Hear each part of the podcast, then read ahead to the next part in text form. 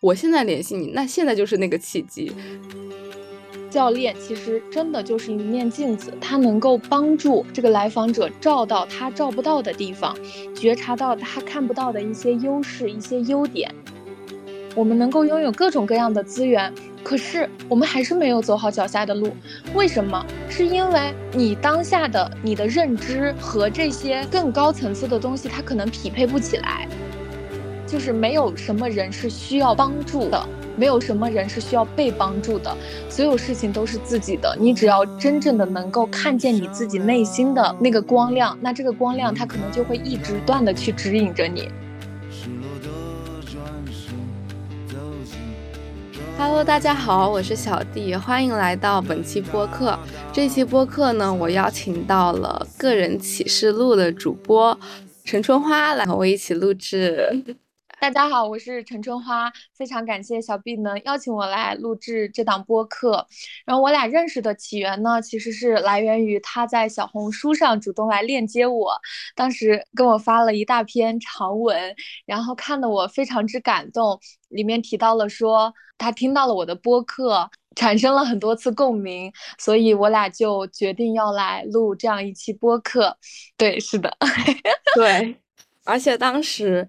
就是我和他链接的方式还挺曲折的，因为刚开始的时候，我是先在小宇宙上听到了个人启示录的内容，然后有好几期，就是听完之后就感觉就说。哇，怎么会那么的想象，那么的有共鸣？但是我都没有去主动的联系，就是总感觉好像没有到那个契机和时间点。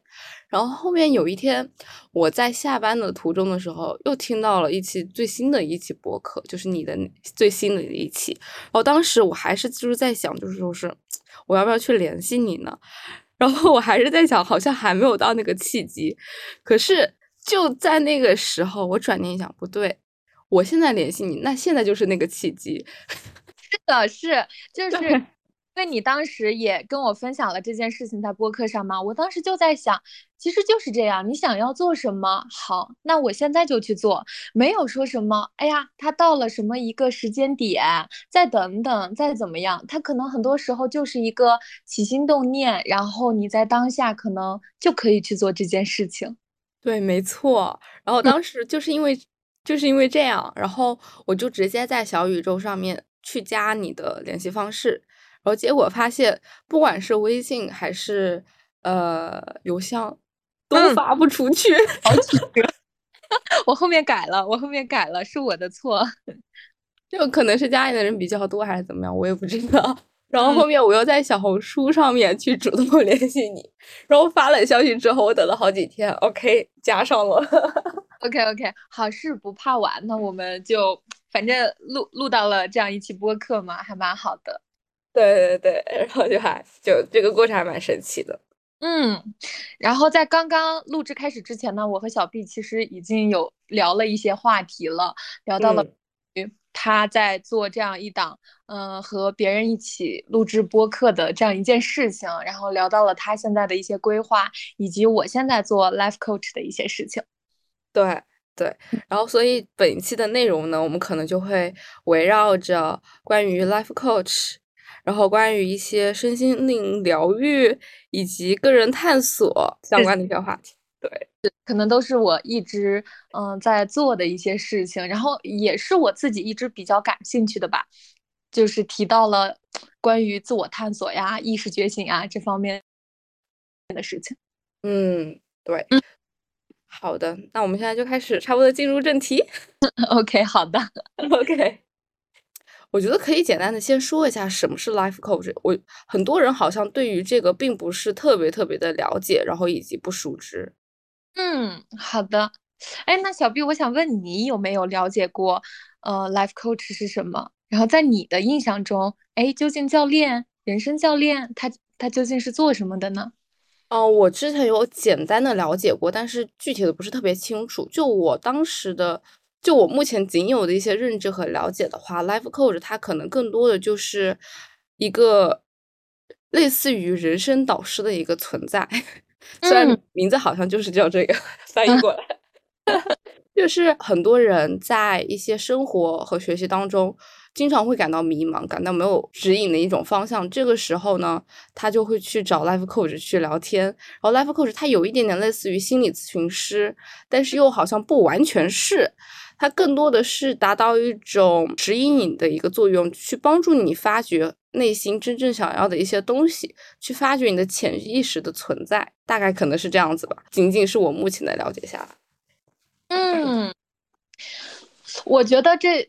对，这其中有一些是呃 OK 的，就呃包括说和别人去聊天呀，然后嗯倾听呀，但是其中有一个点，Life Coach 他是不做指导的，不做指引的啊。其实教练他是这样的，因为嗯他和心理咨询还是有区别的，心理咨询他可能更偏向说哦来访者去表达，然后咨询师。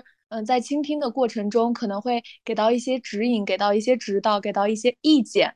那这个时候呢，可能来访者他的状态是处于低于心理咨询师的，就是他俩的场域可能是一个会稍微偏高一点，心理咨询师那一个可能会稍微偏低一点。这个来访者呢，他是处于一个比较被动的状态，他可能自己。嗯，目前当下的状态不太好，嗯，然后他想要寻求一个人的帮助，那此时呢，心理咨询师可能是来给这个人提供帮助的，因为他知道怎样以一个更科学、更合理的方式，来去帮助现在这个人怎样去走出困境。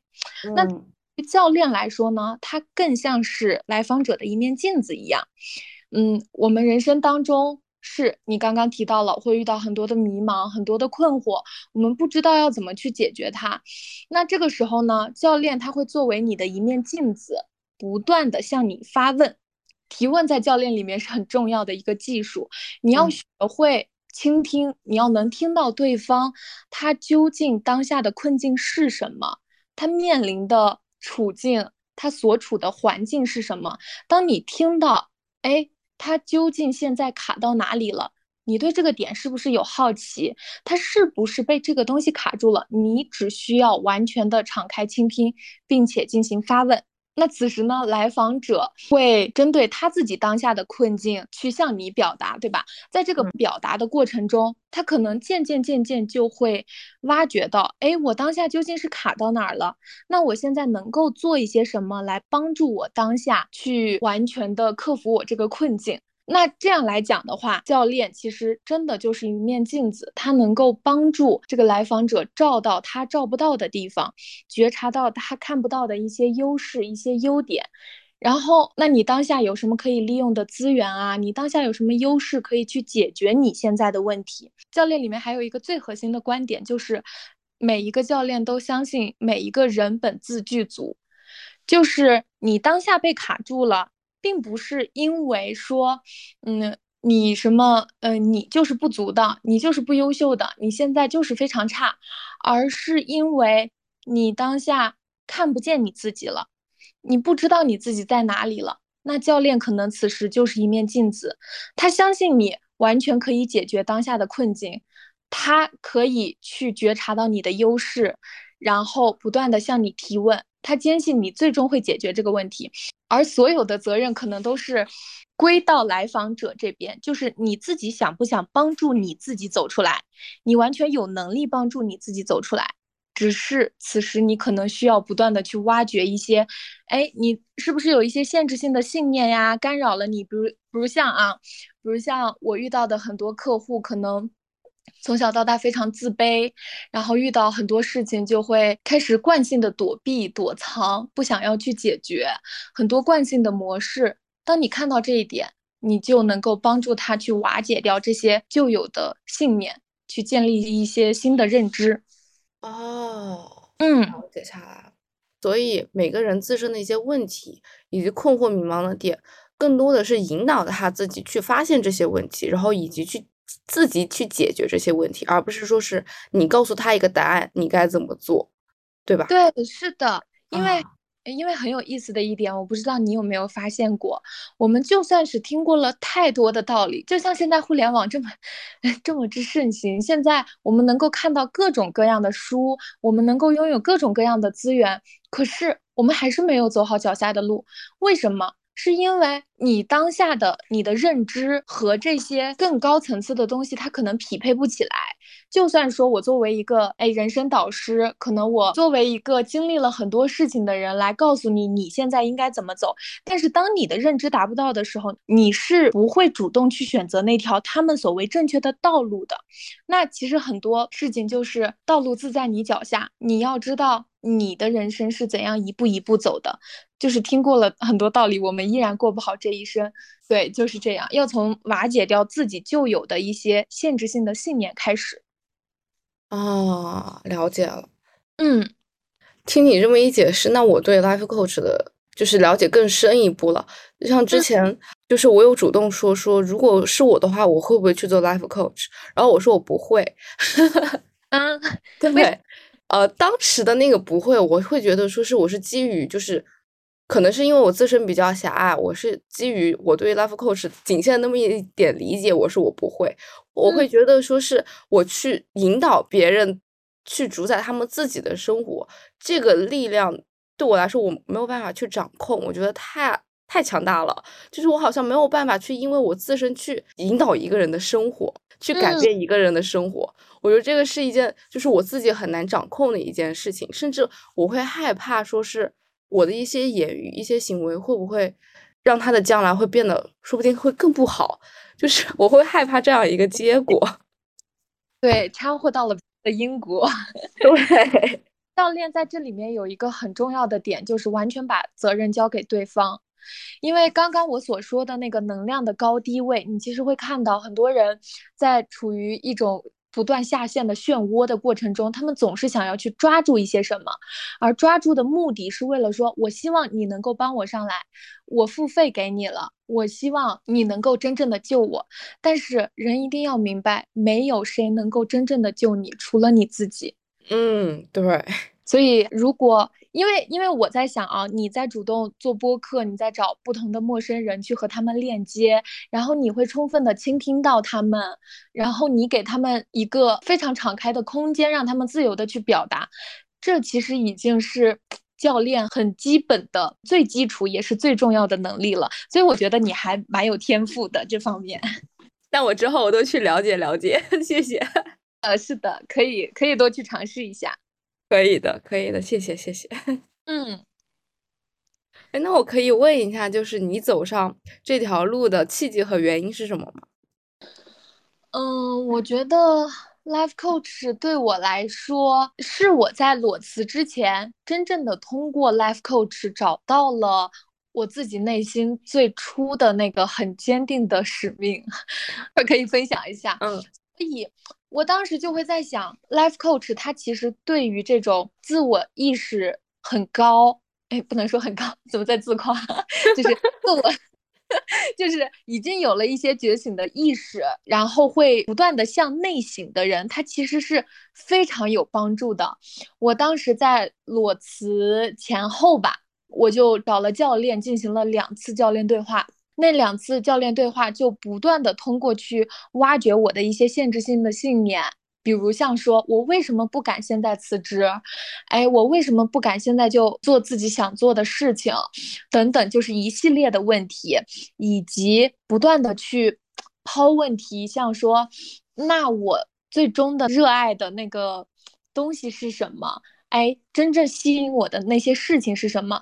他会通过一个一个又一个的问题去挖到最深入的那个点，然后当我真正的嗯扭转了我的那些信念，然后当我真正的去看到了我自己想要去追求的东西的时候。我那个当下，我就觉得辞啊，就是赶紧赶紧辞职了呀，干嘛要虚度生命？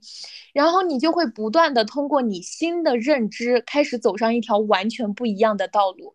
所以当时我是真正的体验到了教练对于我而言的魅力所在，而且我会觉得教练真正吸引我的，其实也跟我自己的价值观是非常相符的。他相信每一个人，对他就是相信。人本自具足，哇！这句话我当时真的听完之后，我非常之震撼。我会觉得，嗯，是的，就是没有什么人是需要帮助的，没有什么人是需要被帮助的，所有事情都是自己的。你只要真正的能够看见你自己内心的那个光亮，那这个光亮它可能就会一直断的去指引着你。所以我当时在做完两次教练之后，我就对教练非常感兴趣，非常着迷，所以就开始疯狂的学教练。其实大概就是这样一个过程。哦，了解下来了，好神奇啊！对，真的很神奇。如果可以的话，可以去体验一下。好的，好的。嗯，那我可以向你体验吗？当然可以啦，当然当然可以来找我。OK，那那如果是假如说我现在和你正在做 Life Coach 这么一个像是咨询或者训练，对，是的，可以说是咨询。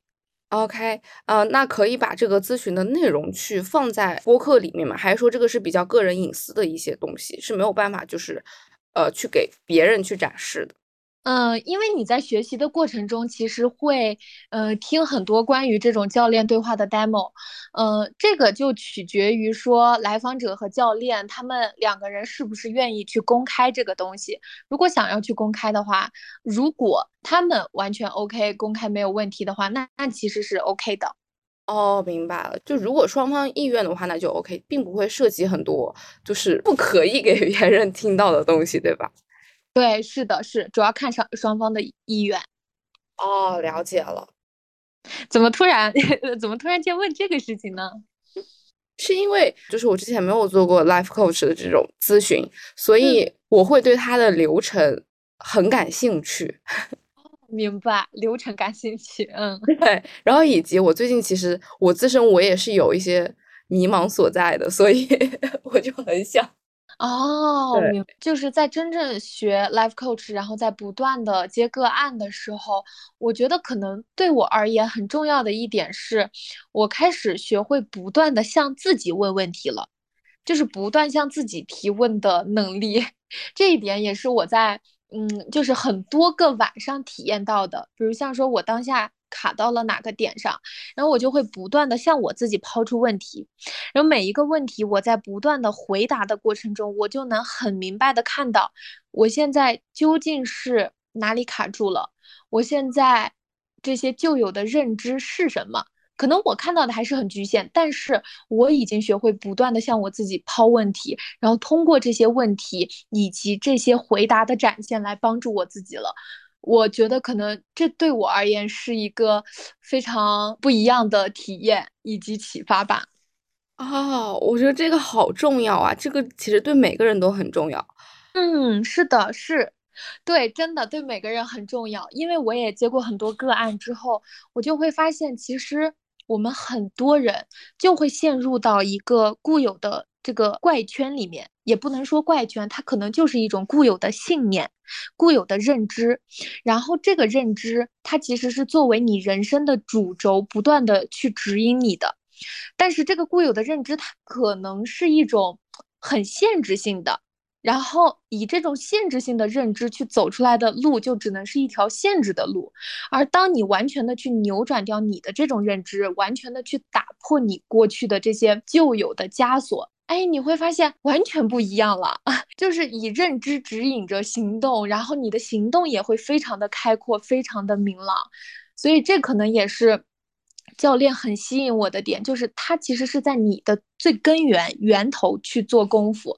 这个源头就是从你的信念开始抓起，不断的去开阔你的认知，不断的去拿掉你旧有的那些东西，旧有的那些限制住你的信念。那如果是这样子，life coach 在中间起着关键的作用，你觉得作为 life coach 最应该具备的点应该是什么呢？最应该具备的点，嗯，说这个最好像必须要出来一个，我可以说好几个，就是应该具备的点是什么？嗯，就我自己的体验来分享一下吧。首先，第一个可能就是倾听，这也是为什么我从最初就向你表达说你很适合做 life coach，因为你的倾听空间也很强。因为你刚刚在跟我提到，你不是在录播课嘛？你会跟我讲说，很多人的表达欲是非常的旺盛的。其实你在不断的去和人碰触的过程中，你会发现，这个世界上大部分人。呃，我不能说太，嗯，怎么说呢？可能占比百分之六七十的人，他们都是非常愿意去表达自己的，就是表达欲，就是表达自我吧。可能很多人都会偏向这样，但是你会发现，表达的人很多，但是倾听的人很少。这个倾听不是我们日常所理解的倾听，而是你真正的能够听到对方。他现在究竟处于什么样的一个环境当中？究竟有什么样的困境？你能够听到对方他在面对事情的时候，哎，他有哪一些认知？他有哪一些优势？他有哪一些可能，呃，认知上的这种框架？你如果都能听见他的话，你就能够对这些部分进行发问。就是听见的目的不是为了知道。不是为了说你现在要去这样做，你现在是这个东西把你困住了，不是的，就是你可能听见的还不是真相，就是真相是他自己才能够知道的。所以，当你听见了这些东西之后，你可以对这些东西进行发问，那他可能就会开始。沉思了，哎，这个里面我究竟是不是有一些什么样的东西在阻碍着我？你就可以通过这样不断的发问，然后去让他表达。那可能在这里面，第一个就是你的觉察能力，你要充分的能够觉察到所有的东西。其次，第二个我觉得就是倾听能力，因为很多人的倾听。你再去仔细观察生活当中的一些实例，你会发现很多人的倾听是带有评判性的。就比如说这个人他表达了一句：“哎，我和我的妈妈怎么样吵架了？”然后，哎，那是不是你头脑当中评判的声音就出现了？说，嗯，他怎么天天和他妈妈吵架？他对他妈妈也不好，然后两个人关系也不好，等等之类的。就是他这个评判的念已经起来了，但是。如果你作为一个教练的话，你完全站到一个中正的状态，那你是不会有评判心升起的。这个评判心是比较忌讳的，嗯，所以现在可能对我而言很重要的就是这两点吧。第一个就是倾听，第二个就是觉察。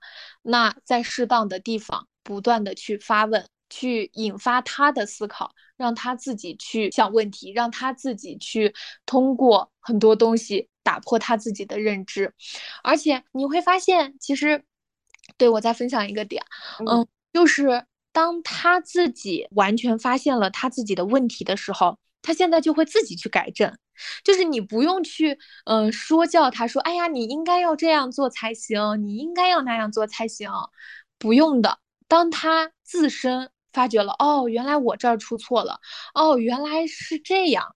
那他就会自动去改正的，就是他自自动会去校准他的行为，所以这就是一个非常很有主动性的事情。嗯，这是我想分享的。前面对前面我想分享的两点很重要的能力，以及我想说，教练他最后的落脚点其实就是实操。就是你不能说这样一段对话结束之后，你仅仅是为了做一个心理按摩。哎呀，我帮你看看你现在有什么，或者说你就像我说一说，我听一听，仅此而已。不是的，教练最后的一个落脚点绝对是要落到这个来访者，你下一步要怎么去行动？你要怎样通过你扭转了的认知去铺开你的行动？那这其实就是在教练的过程中，你的这个认知扭转了，对吧？你可能会有你自己的新的发现，那这是知道的部分。那在教练的后面，教练对话结束了吗？并没有，你要完全的去铺开行动，你要去看看你的来访者，他是不是能够用新的认知去指导他的行为，然后去刷新掉他过去的那些认知，然后有了一些新的行动。那么这不就是知行合一了吗？嗯，所以就是这一整套下来，就给到我的感觉。我会觉得，我 我是真的对教练这个事业还是蛮迷恋的，尤其是在做完很多场 coach 之后，你会发现，当他们真的看见了自己，哦，发现了原来自己的一些旧的认知啊，然后错误的一些模式啊，他们就能够完全的改变，就是很神奇的一件事情，真的好神，嗯。你这么一说，我也开始感兴趣了。你你也可以多多去了解一下，因为我觉得你的这个倾听空间也是蛮强的，可以多多去发挥一下自己在这方面的优势。好的，好的，谢谢。嗯，后面我会去了解了解，以及我觉得我应该要和你去做一场就是 coach 的这个，这该怎么说？是训练还是交流还是咨询？对，算是咨询。哦，好的，好的，完全被安利到了。是的。因为你前面提到说想要和我去聊一聊关于身心灵这个方面的嘛，那我有点好奇，你是怎么开始对这个方面感兴趣，以及是怎么了解到这样的一些东西的呢？这个起因还是蛮就是蛮好笑的，我不知道能不能用好笑来定义它，是因为呃，我初次了解是从二零年还是二一年，二一年的时候，那会儿主要原因是因为我。刚分手，哦，嗯，然后，然后，呃，在快要分手以及分手，再加上分手之后的一段时间，就这么几个月当中的时候，我整个人的状态以及心理状态和身体状态都是处于非常糟糕的时候。然后那个时候，我就想要去寻找突破口和解决办法。当时就看了很多心理学相关的一些书籍，然后。仅仅只是看了书籍而已，并没有说是去主动去找心理咨询师，或者说是呃学校的一些心理咨询师啊之类的，去和他们聊天，去寻求办法。因为那个时候整个人还是处于比较闭塞的一个状态，会害怕以及会不敢和其他人去分享自己内心的一种感受。嗯，然后，所以那个时候就完全处于是自己在 去寻找解决办法，除了和人交流之外的办法，我全部都试了一遍。嗯 嗯，然后，然后后面有一天，我不太记得是什么时候了。有一天，就好像自然而然的那些问题，再回过头来看的时候，好像发现，哎，都被解决了。嗯，量变引起质变了，是吗？然后，但是其实那种都被解决。我现在看来，其实不能算是完全被解决，还是会有一点点的心理创伤，或者说是其他的东西存在。但是至少现在好像已经被自愈了百分之八九十，然后这个时候才慢慢的就是走出来，才对身心灵这一块有了一个浅浅的一个认知和了解，然后以此就会衍生到很多的，比如说冥想啊、瑜伽呀，甚至是一些算卦、八字、易经、塔罗牌。嗯，它的衍生品的是会有很多。那，那你现在对什么方面比较感兴趣呢？我自己的话，会对于八字、对于算卦、算命这些会比较感兴趣，然后也有一些些的设计。哦，这样的，你是有学什么吗？还是有专门去看过一些什么易经啊、八字啊之类的？哦，我有学一点点，但是其实它这个。啊，真的是中国文化博大精深，就是 对，就是总感觉好像网络上有很多给别人算命啊这些东西，你会觉得好像哎，我也可以做或者怎么样，就是只是看看书而已。但是其实虽然那个书它真的挺薄的或者怎么样，但是它中间蕴含着很多很多道理和东西，就是是的，不到那个年龄，你好像去是做不到 完整的一个解读的，所以就是。其实很难，真的很难。然后所以我现在只是浅显的一点点。哦，明白了。我朋友最近也在学嘛，他在学一些看相啊，然后看紫微斗数。我不知道你有没有了解过？嗯，对他就在了解这些东西。他最初的时候其实有一个非常困惑的点，嗯，也困扰他很久。就像你刚刚所分享的那样，就是。不太想去掺入到别人的因果，他会觉得，如果我现在给你看了你的八字，然后给你看了你的相，哎，会不会说我今天说的哪一句话就真正彻底的改变了你？那你岂不就是掺入到别人的因果了？这其实对自己来说是一件很沉重的事情。嗯，来呢，他就他就又反思跟我说，他想清楚了，就是只要他当下的每个念都是好的。这个念就是说，你发出来什么样的频率，你今天接到了一个客户，就是你抱着什么样的念头再去和他对话，你所说的每一句话就会呈现什么样的样子。就是说，你其实才是这个本源，就是你其实如果一直以一个利他的心，我今天所说的每一句话，我都是抱着说利他。我都是没有私心的。那其实你的出发点就是对的。那你以这个出发点去做任何行动的时候，其实你不用去担心那么多，你就不断的回到你的源头去调整你的心念。你只要把你的心念调对了，那其实一切它都不是那个样子了。这样一说起来，我就觉得就是回归自我吧。你去能够看到你自己在做这件事情的时候，你的初心是什么？这也是我在做教练的时候，对刚刚想要跟你分享的那个点，就是我通过两次教练对话，真正的找到了自己很内核的那个使命，就是我想要去不断的。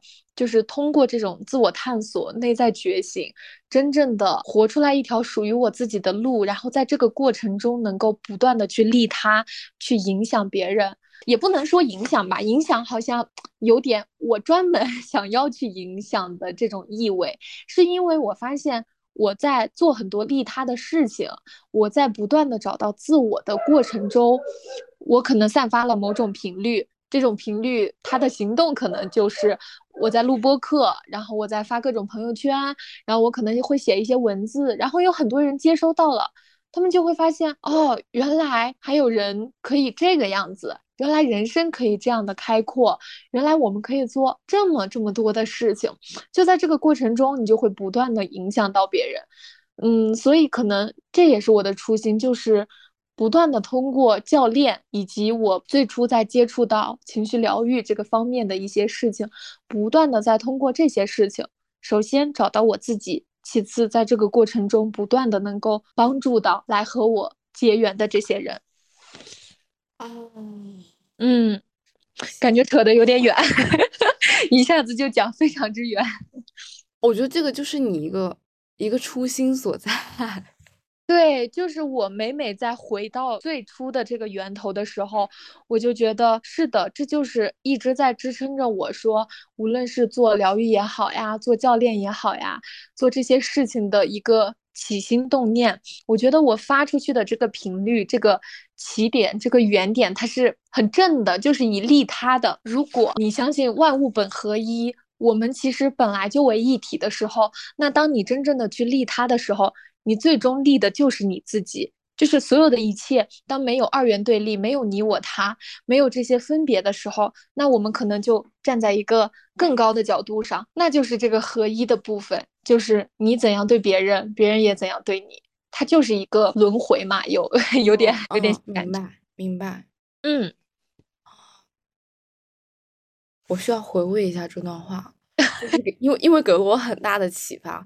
特别是你在你说到就是呃最前面一点，就是你朋友说呃给别人看手相会不会参别人的因果的时候，结合我自身的情况来看啊，我之前我会担心说是我会去影响别人的因果，会担心这种因果会给他人带来一些不好的东西，所以我就一直不敢就是去 经常的给别人去看，或者说是呃也不太敢去做 life coach 的原因。是担心会这种因果会给别人带来不好的结果，但是后面刚刚你说了之后，只要你的出发点是好的，那它就是好的。我想了下，哎，好像确实是这样。对对，是的，是，就是因为我朋友当时在分享这个点的时候，他提到了一个他很深刻的顾虑，就是当时他在看尼师的视频嘛。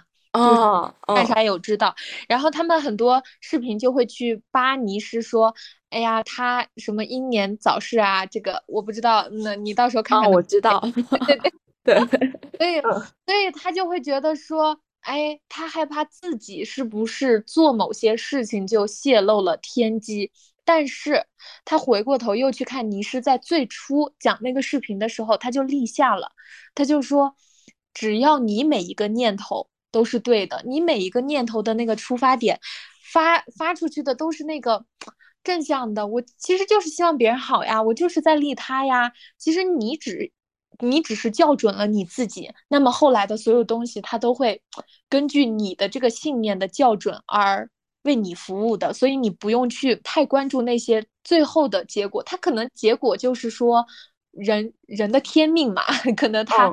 掺和到一些对自己的命数啊之类的，就不用太过于担心这些事情。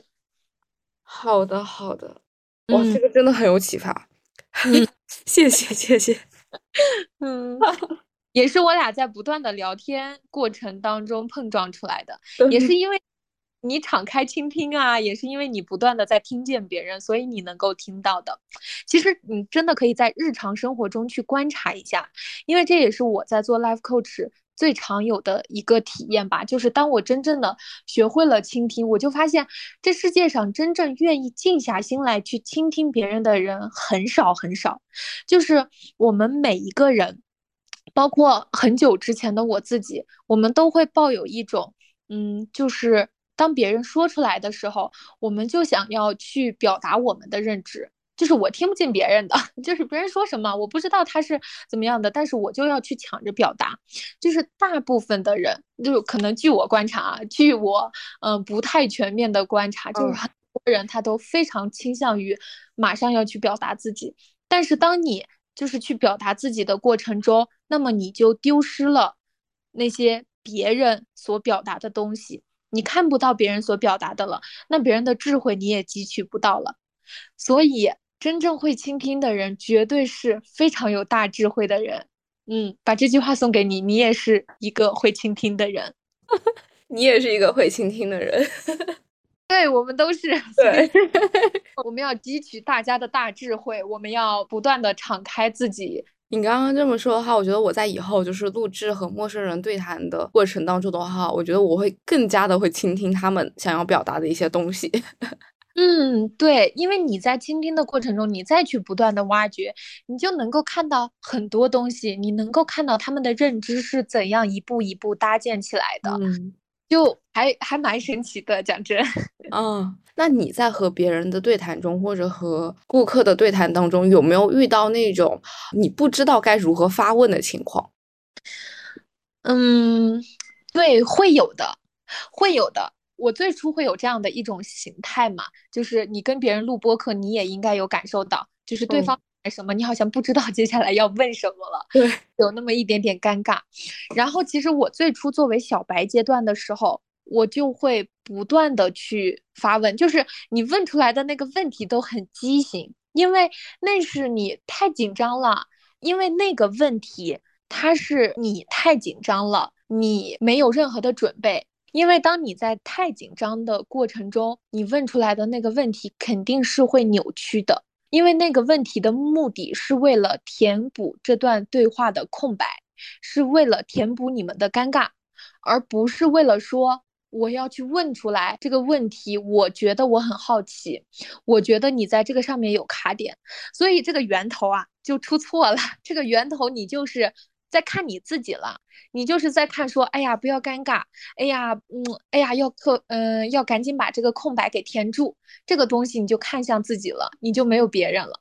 而当你如果真正的哎倾听到对方，这是我最初啊，我最初就是会，呃，采用一种，哎呀，我不想让对话有任何的尴尬，我要问出来一些问题，是吧？我就赶紧去问问题。但是后来我发现，我要静下来，因为静能生慧啊。就是当我真正在静下来的过程中，我所提出来的那个问题，才是可能对对方最有利的那个问题。那么，其实这些尴尬算什么啊？这些空白算什么？没有什么的。我就让对话静下来，我就让整个对话慢下来。我不必要用所有的问题去填满整个沉默的空间。我要静下来，去生出来一些该有的智慧。所以，可能这也是我现在不断的在练习，说怎样能够在尴尬中，就是保持这份静默。它真的很不容易。就是对于我这个伊人来说，因为我会平常用各种话去填满整个空间，但是我发现那个东西是嘈杂的，那个东西是很表面的。而当我真正去静下来，我去听，我去看，对我去看看当下发生了什么。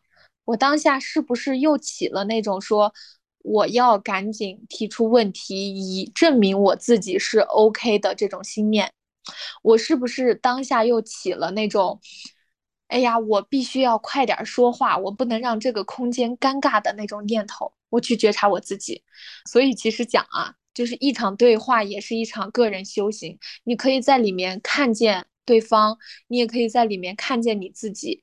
也就是说，就是一个不断在流淌的过程中看见自己的一个过程吧。嗯，所以一般这种时候，假如说我们两个正在做咨询，然后我说了巴拉巴拉说了一堆，然后这个时候你不知道该问什么，就真的就是沉默。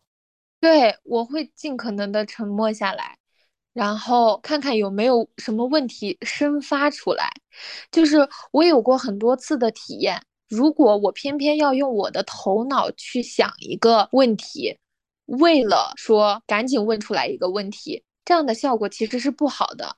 我很多次很惊人的那种扭转，就是让很多客户可能说：“我天呐，你这个问题太妙了，我从来都没有想过。”就是发出这样赞叹的一些问题，它都是来源于我顺其了自然，我让这个问题当下流出来了，我没有费力的用我的头脑再去思考，就是跟随当下很顺流的那种状态之下流出来的。这样的问题好像会更顺其自然一点，所以还蛮神奇的。你你到时候，如果你对 life coach 感兴趣的话，你可以去尝试学一下 life coach。我真的觉得你的倾听能力真的蛮强的。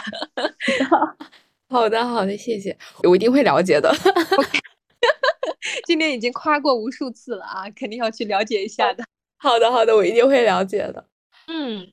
你可以去感受一下，就是现在你自己还有没有一些哎呀想聊的话题、想问的问题，都可以。有，好的，就是呃，如果我现在去向你做咨询，你认为一个好的咨询者他是怎么样子的，或者说是根本就没有好坏之分，那这个时候你如何去更准确的去抓住他当下存在的一些？情况和问题，然后再向他发问。嗯，我觉得其实没有说所谓的好坏的咨询者。嗯，首先我们先回到这个源头去看，就是你的心念嘛。你做这件事情的本源是什么？我今天开启了一场对话，我的这个念头是为了说。哎，我能够帮助到对方，哎，我能够去让对方获得一些他当下能够获得的东西，还是说我今天仅仅把件事情当做一个任务，当做一个 to do list，我必须要完成而去完成？那这是你的源头，首先去校准你的源头，其次呢，我觉得就是当下的一个状态吧，就是说，如果当你作为一个咨询者，当你作为一个教练，当你作为一个心理疗愈师等等这些职业都好，你当下是不是能够看见对方的困境？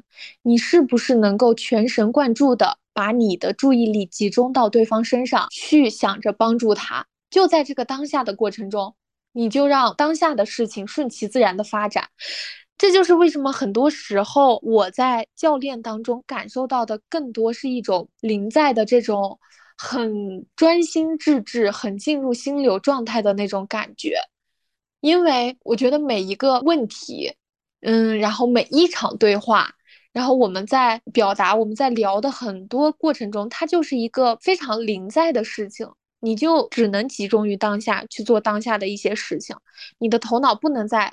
哎呀，想这个，想你今天要吃什么，想你今天要做一些什么，什么事情是不是还没有做？不是，你只是完全的集中于当下。因为当你完全的集中于当下之后，你能够觉察到更多东西。那觉察对于教练而言是很重要的嘛？当你觉察，那么你就能够提问，那你同样敞开去倾听，然后你就能够有更好的反馈给到对方，那么就能够在某种程度上去帮助他。那像是一般做 life coach 找你咨询的流程是怎么样子的？我想象中的流程可能是，呃，先找你问问题，就是或者说是直接跟你去表达和倾诉我内心当下的一些想法和困境，然后你再反问我，就直接就这样子就开始了吗？还是会有一些前期的准备和铺垫？呃，我觉得我是会很根据当下的状况看的。首先，嗯，你打开了手机视频，你看到了一个人，你应该大体上能够看到这个人的状态是什么，能够看到他是非常心平气和的坐在这儿，还是有一些就是焦躁不安。你能够从他的神态上和他的一些表情啊、一些话语当中，你是能够感受到的。那此时可能有些时候会做冥想代入，因为教练他其实更像是一个心与心的碰撞。很多时候，如果从最开始。你如果可能做一个冥想啊，或者说一个比较静心的这种练习之后，他可能能更好的去触到他内核的部分，很内在的东西，而不是他一直在用他的头脑去思考给表达给你这个东西，他没有很深刻，因为。头脑它是基于一种你所理解的惯性再去表达的，而很多东西它那个质变的产生，是因为你真正触及到了你的心灵，就是真正触及到你那个内核的那个部分。那可能最初的时候，我会依据当下的状况看，哎，是不是可以做一个冥想啊？这个其实都是当下非常流动的。然后那对方可能就会开始去进行一些表达，而教练当中呢，他也是有一些流程的。所以说，我们的教练对话是流动的。但是你从最初开始学的时候，它是有一整套的流程的嘛？它会有一定的框架，因为这个框架最后的导向是让你去打破这个认知。并去行动的，但是随着你教练可能做多了，你会觉得，嗯，这个框架不在了，更多的是一种很内核的发问，就是我刚刚所提到的那种在心流状态下的发问。那可能这一点结束了之后，可能到这个阶段，对于我而言啊，更多的是一种就是当下的发问。然后对方可能会不断的去表达，然后这样的一来一回反馈和倾听吧。哦，了解。那你有没有遇到就是那种，呃，在和他交流完之后，实际生活中并没有特别多他或者太大改变的一些客户呢？会有的，会有的，因为你想不想改变，这其实。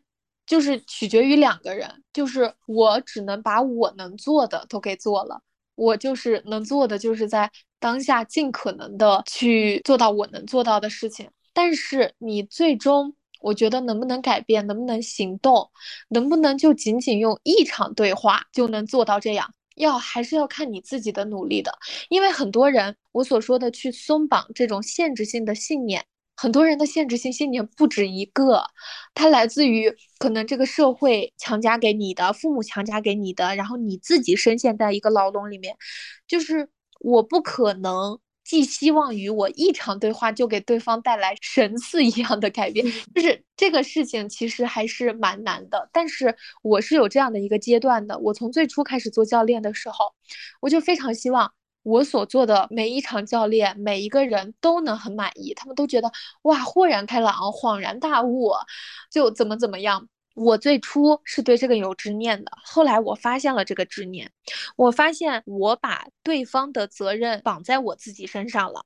那你其实真正的去讲，对方能不能改变，想不想改变，他真的就仅仅是我能够做到的吗？其实这样，我就是插手了太多别人的人生。其实我能做到的就是我做好我这一部分，我能够在今天瓦解掉他的一个信念。哎，我是不是能够去倾听到对方？我把我自己的这些做好，那么结果我选择顺其自然，就是顺他的那个成长方向自然去发展。哦，了解了。嗯，是的，因为在教练里面还有一种模式是拯救者模式，就是这个教练他会陷入说你今天来找我，我就是来拯救你的。其实你就会发现，这你作为一个教练，你就没有做到课题分离了。对事情，它其实就是对方的事情，对吧？你没有办法说你真正就是真正的越过对方，你就说你要去改变呀，怎么样之类的，这样你就插手了太多的事情。你把你自己的这一部分做好，你能够在保证你自己完全 OK 的状况下，你能够去做到你所能做到的一切，这样已经很好了。明白。嗯，那如果是作为情感共鸣很强的一个人，他是不是其实比较难去做 life coach，因为他很容易就是带入他人的情绪去放在自己的身上。嗯，我觉得这其实也是教练可能所需要锻炼的。首先分两点吧，我觉得来找教练的人，首先他是要有一个自我觉察的意识在的，他是要会不断的内省、向内求的，而不是说把所有的责任都抛向外界。他觉得说，嗯，这都是世界的错，为什么这么不公平？他没有学会向内求啊。然后，那我觉得可能他的状态不是那种陷入到了抑郁。我不知道我发生了什么，怎么怎么样的这种人，这种人他可能更适合做心理咨询，或者说疗愈会多一点。那此时可能所来找教练的人，他更多的就是他相对于那些需要被疗愈，是偏向一些抑郁症状的人呀，他可能状态要稍微好一些。所以这个时候可能教练他就不太容易能够碰到那种状态非常不 OK 的人。所以这是第一个点吧，然后回答你刚刚的那个问题，我觉得这也是教练需要在教练对话当中不断的去练习的。你能够共情到他人，你非常之高敏感，这其实是好的，因为你的觉察能力很强，你能够看见别人的痛苦，你能够看见别人的所有东西。但是这个里面注意，就是别人的情绪就是别人的，别人的东西就是别人的。你要学会做一面墙，就是你可以去倾听到对方，但是你要学会把他的这些情绪作为一面墙给弹出去。你可能不会反弹给他，但是你要有一定的屏蔽能力，去屏蔽掉这些东西。那么当你不受干扰的时候，你才能够问出来更中正、更客观，在当下更适合他的问题。嗯，呃，我前面在也会接一些疗愈的一些客户嘛，他们可能会有一些情绪方面的一些问题啊之类的，像这些人，他们就是状态会比较低一些，而此时他们的情绪可能起伏波动会更大，那这个时候你也要能够更好的学会能够去屏蔽掉这些，最起码不要先伤害到你。觉得很多咨询师也好呀，他们可能很多时候就是因为听了太多的情绪，然后呢，就很多时候就会导致自己吸收了太多。其实你能够帮助别人，前提是你自己首先是要 OK 的，完全 OK。嗯，了解了。那如果是在和一个客户交流的过程当中的时候，你发现这个人他可能是抑郁症。就是你没有办法去解决，这个时候会不会向他提出比较有效一些建议？就是可能我建议你去看一下心理咨询师啊，这样子的。对，会的，会的，这个会根据你自己的觉察，会有一定的反馈给到他的。而且我在做教练之前，可能也会让客户去填一个问卷，然后这个问卷他也会初步的去评估一下他本人当下的一个状态，究竟适不适合做教练。或者啊，适合更偏向于什么疗愈啊这方面的一些东西，明白了。所以呃，life coach 和其他的方向还是有一个比较明显的一个区别的，就是它不是适合所有人，对吧？是的，是。嗯嗯，而且包括在教练领域里面，它也有很多不同的方向。你比如像说，有些人是做企业教练的呀。它是作为给企业的员工赋能，然后激发他们的一些潜能。那可能也有一些人是会专门去做一些恋爱方向相关的呀，然后还有一些人会做一些职场，会做一些原生家庭等等等等各个方向的。这可能就是在教练领域里面更小众的，因为术业有专攻嘛。比如说我，我也接不住所有人，我接不住那种说已经结了婚。嗯，然后想要来找我去咨询婚内的情感的一些问题，因为我没有这样的经验，我没有这样的体验，我没有办法，就是我不太适合这个领域呀。所以，当你在嗯和对方去链接的时候，你可能也会首先去问一下他的一些基本情况，你看看究竟适不适合。如果适合了，再进行匹配；不适合的话，你可以把他推荐给你认识的一些在这个领域里面的一些人，这个样子可能。对对方和你都是更负责任的，嗯，了解了，嗯，那如果是你的话，你更适合就是哪一些的客户呢？呃，我觉得来找我的啊，嗯，来找我的基本可能年龄都是十八到三十岁左右这个年龄段，因为这些人他们也会听我的播客嘛，然后可能也会因为我朋友圈也都是这样的人，然后大家呃，首先第一类。比较重要的就是原生家庭的一些问题，嗯，然后基于很多旧有的模式啊，可能是来自于过去的一些家庭造成的一些困扰、一些创伤等等之类的。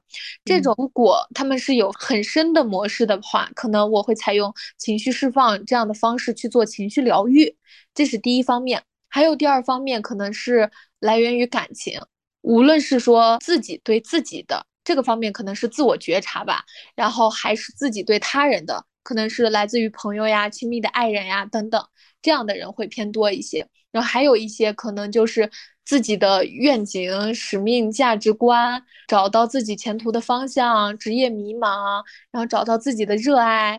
对，大致就分为这三类。然后我也会根据当下不同的状态，可能去使用，究竟是更适合做疗愈一些，还是更适合做教练对话多一些。哦，然后这个时候他会做判断，而不是一刚开始的时候。就去想是给他做教练还是给他做疗愈？对，是的，很多东西都是基于当下的状态来的。因为可能很多人他提到了，嗯，比如像有一个人他在表达的时候，他会表达很多东西，就是一瞬间很多讯息会砸向你。那这个时候你要怎样能够在他庞杂的信息当中提炼出很重要的几点？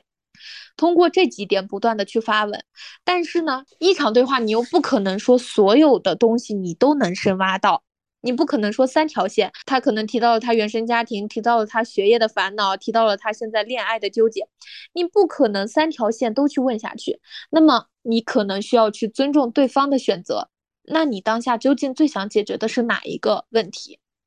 那么。根据对方的选择，你去不断的深挖，但是很神奇的一点是，可能你深挖到最后，这三条路的源头都是来源于一个地方，无论是你的一些信念也好，你的一些认知也好，都是以这个源头为出发点去导致的，你生活当中的这些东西它是出现了状况的，不对的。所以就不断的去深挖，但是在这个过程中，你要首先尊重来访者的一个需求，他究竟想要什么，就是跟着客户来，一步一步慢慢来，就是一步一步，两个人都要往前走。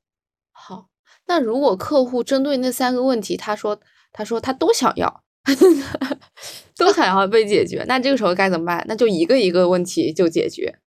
我觉得可能我会让他再约我的下一次。因为三个问题不可能说你在一个小时的对话内完全都被涉及到，我只能说，我先根据一个这个出发点去不断的向内深挖，然后看看这个源头究竟是不是一样的。但是你不能渴求说你三个问题马上都要解决。嗯，首先我觉得可能是精力上的一个分配不均吧，你不能说你什么东西都要解决，什么东西都要。那还不如什么东西都不，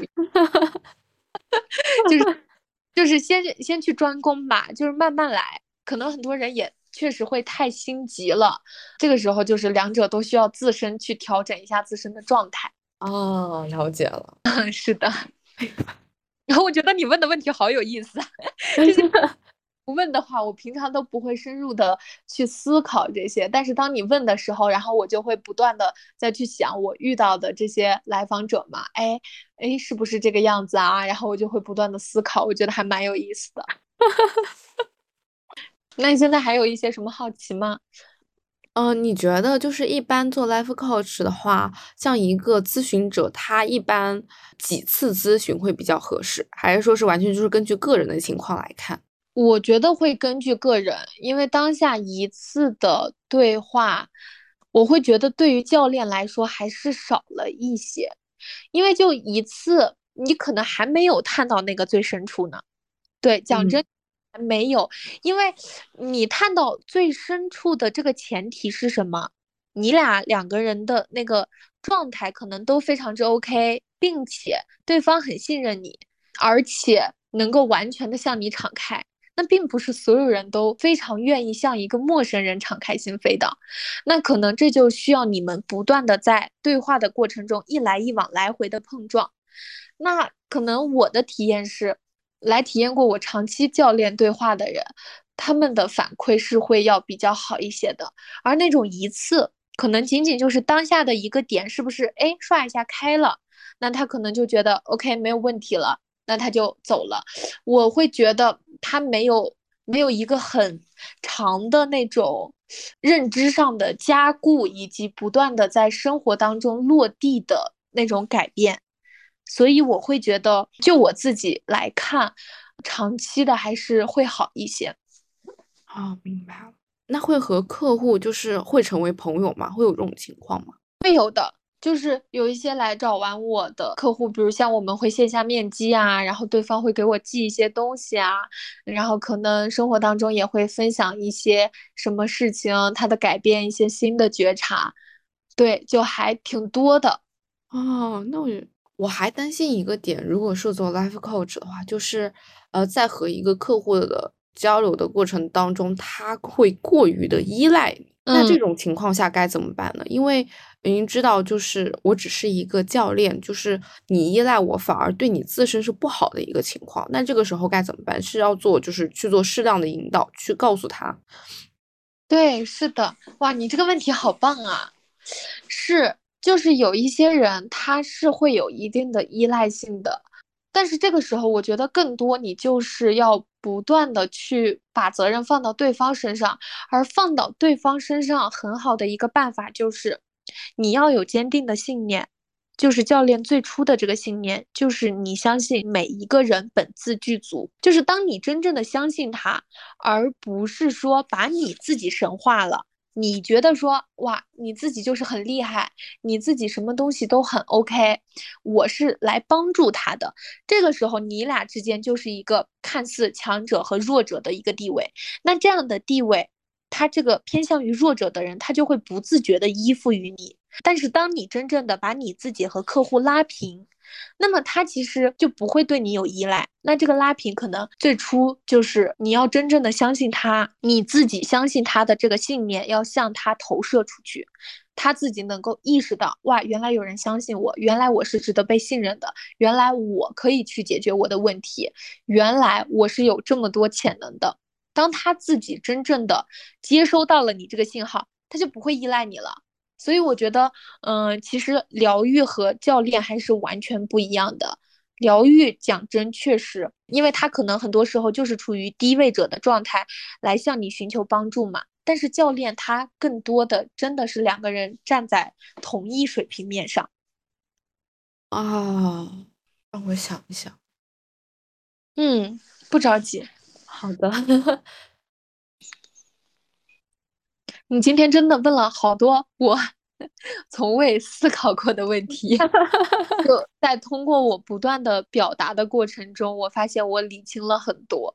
因为我觉得其实确实是这样，就是，呃，你自己在表达，我发现很多时候我我自己在录我的播客的时候，我也是，就我在表达着表达着过程中，我就好像突然间醒悟了，就是这种。嗯，你随着你的表达，你在不断思考，然后你在不断深入，那很多东西自然而然会浮现。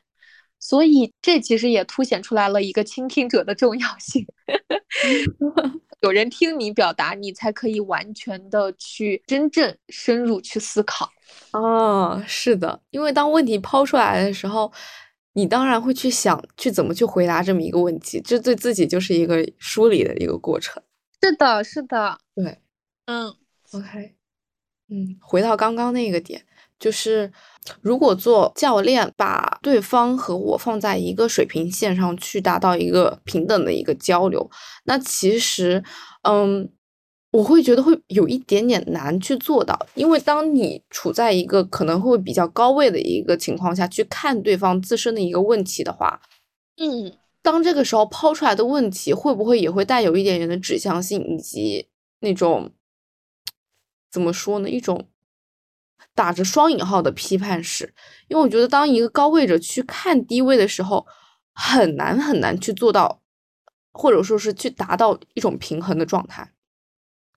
嗯，我明白，是，所以其实也是这个呃，教练从最初开始调整自己的念、自己的心态，这个是很重要的，就是你。你最初你就不能说他这个人来找你今天做个咨询，你就是为了教导他什么，你就好似已经掌握了他所有的东西，而是你真正的在这个过程中，你是不是倾听到了他？你是不是能够去觉察到一些东西？但是你觉察到了，但是当你觉察到了的时候，你也不能说你觉察到的就是事实。你根据你的觉察，你觉得你在这方面有好奇，你就去带着好奇的这种心去问他，那么你就能够得到更多的信息。他就会给你更多的信息，所以我觉得这其实也是一个你最初就必须要去调整自己状态的一个原因。就每当我做教练之前，我会大概可能做五六分钟的静心，有点像冥想，类似于这种，就是你要完全的去空掉你自己。空掉是什么？就是你的这个。空的状态，它就是一个很流动的状态嘛，它不是装了很多的思绪、很多的杂念、很多的预设、很多的期待，没有这些。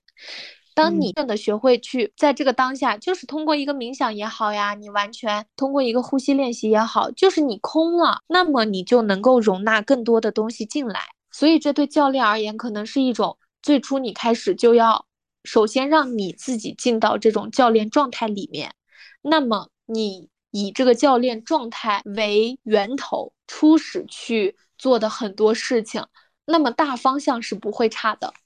哦，我觉得这个也是一个自我修行的一个过程。对，真的，我是说每一场教练对话，可能对我而言都是一种修行。能听见很多东西，你能看见很多东西，你能看见自己，看见对方，所以就还是蛮神奇的。好的，好的，好的，谢谢。嗯，真的解答了我很多的疑惑。今天的很多问题也非常有启发性。哎，我问了你那么多问题，就是你有没有想要问我的？嗯，那你现在对教练感兴趣是，呃，是你觉得你真正想要往这个方面走吗？还是听你聊下来，就是和我分享那么多东西的话，我对于他的感兴趣。我不知道他教练具体要怎么样会成为一个合格的教练，以及我还要再学习一些其他的东西。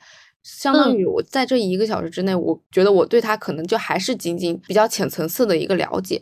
所以至少现在我是很感兴趣的，以及我发现确实我身上的有一些特质是比较适合 做这个方向的东西的。是的，对，所以我之后的话。可能我们两个结束聊天之后，可能再会去做更深入的一些了解，去搜索一些更多相关的一些东西，然后我再去做一个判断。对，确实是的，你可以去结合你自己的一些兴趣啊，然后结合你自己的一些特色去做一些选择。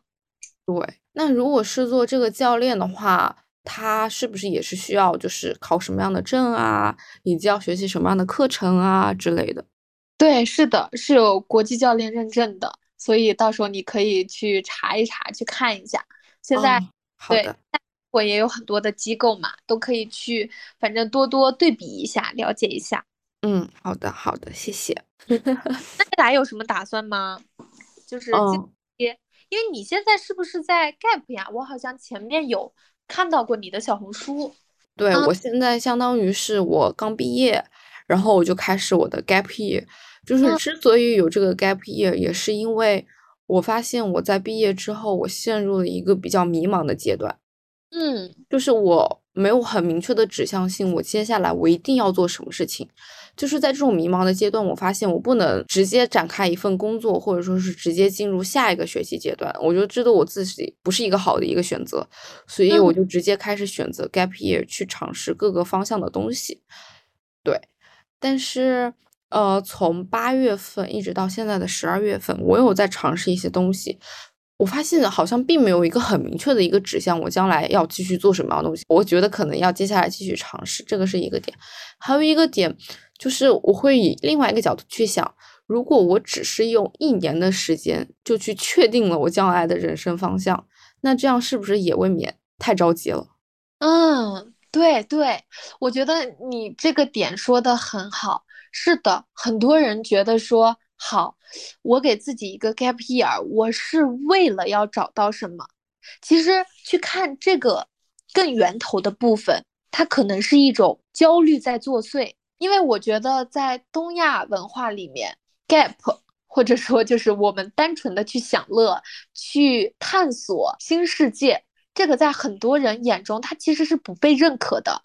在这一个社会语境下，可能是说，呃，你必须要在二十多岁要干什么，然后二十五岁要干什么，三十岁要干什么，就是这个年龄会把你束缚的很紧。所以很多时候，我们当以这样的一个文化，或者说当以这样的一个社会语境去出发的时候，我们就会觉得，哎呀，我们要功利的先做些什么，为了不让我们的 gap year 浪费掉。但是其实再回过头来看看，所有的东西都是体验呀，哪有什么浪费不浪费，哪有什么，哎呀，我必须要，其实就是，就是不断的去探索的过程中，慢慢的去清晰吧，静下心来，慢慢的去看看自己。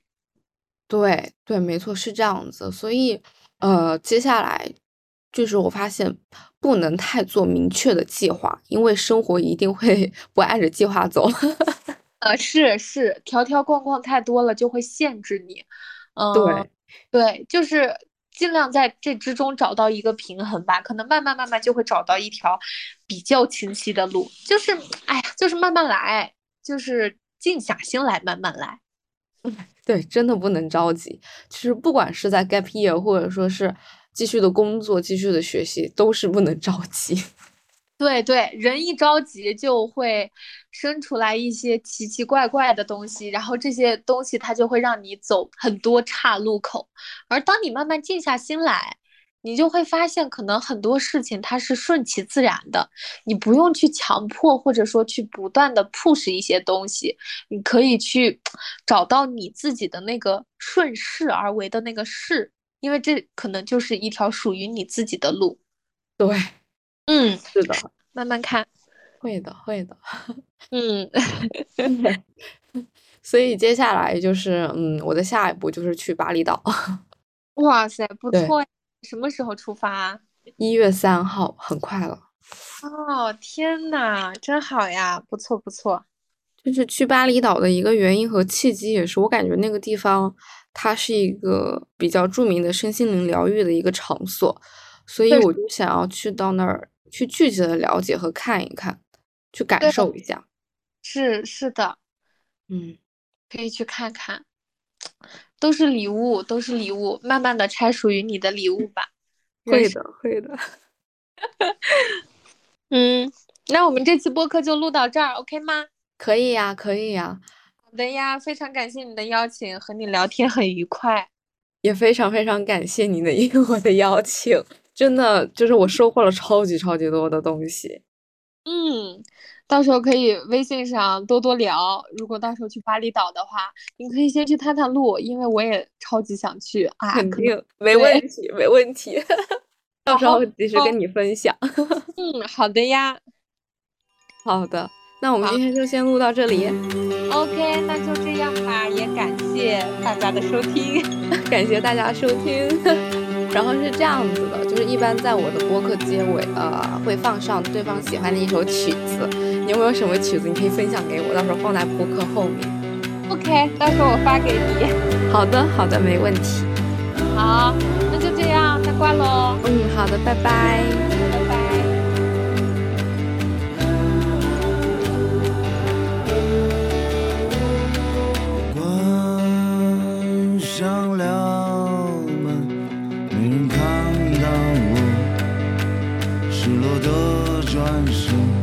走进这凌晨的大大无三。